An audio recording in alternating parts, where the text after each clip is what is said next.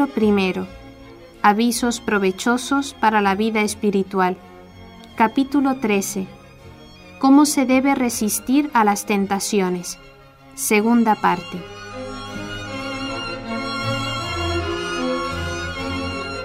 El principio de todas las malas tentaciones está en nuestra inconstancia y en la poca confianza que tenemos en Dios, porque así como la nave sin timón es llevada de acá para allá por las olas, así también es movido por diversas tentaciones el hombre perezoso que quebranta fácilmente su propósito.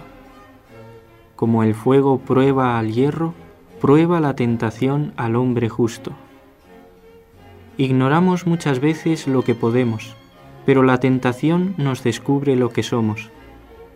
Sin embargo, debemos vigilar principalmente al principio de la tentación, porque si no le dejamos al enemigo entrar en nuestro corazón, antes al contrario apenas llama salimos a cerrarle la entrada, entonces le venceremos más fácilmente.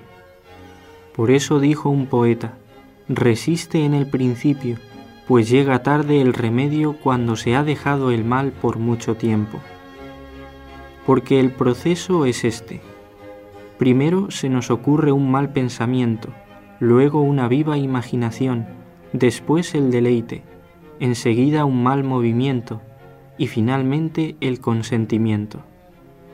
Y de esta manera, poco a poco, entra el enemigo maligno en el alma por no haberle resistido al principio porque cuanto más tarde se decide el hombre a resistirle, tanto más débil se hace cada día y el enemigo contra él más fuerte. Algunos sienten más graves tentaciones al principio de su conversión, otros al final.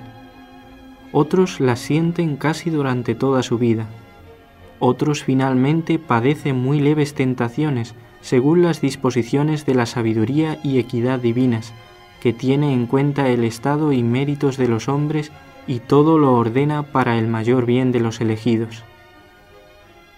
Por eso no debemos desesperar cuando nos sintamos tentados, sino que debemos rogar a Dios con más fervor para que se digne ayudarnos en toda tribulación, ya que al decir de San Pablo, Él hará que saquemos provecho de la misma tentación para que podamos superarla. Así pues, en toda tentación y tribulación, humillémonos bajo la mano poderosa de Dios, porque al humilde de espíritu salvará y exaltará.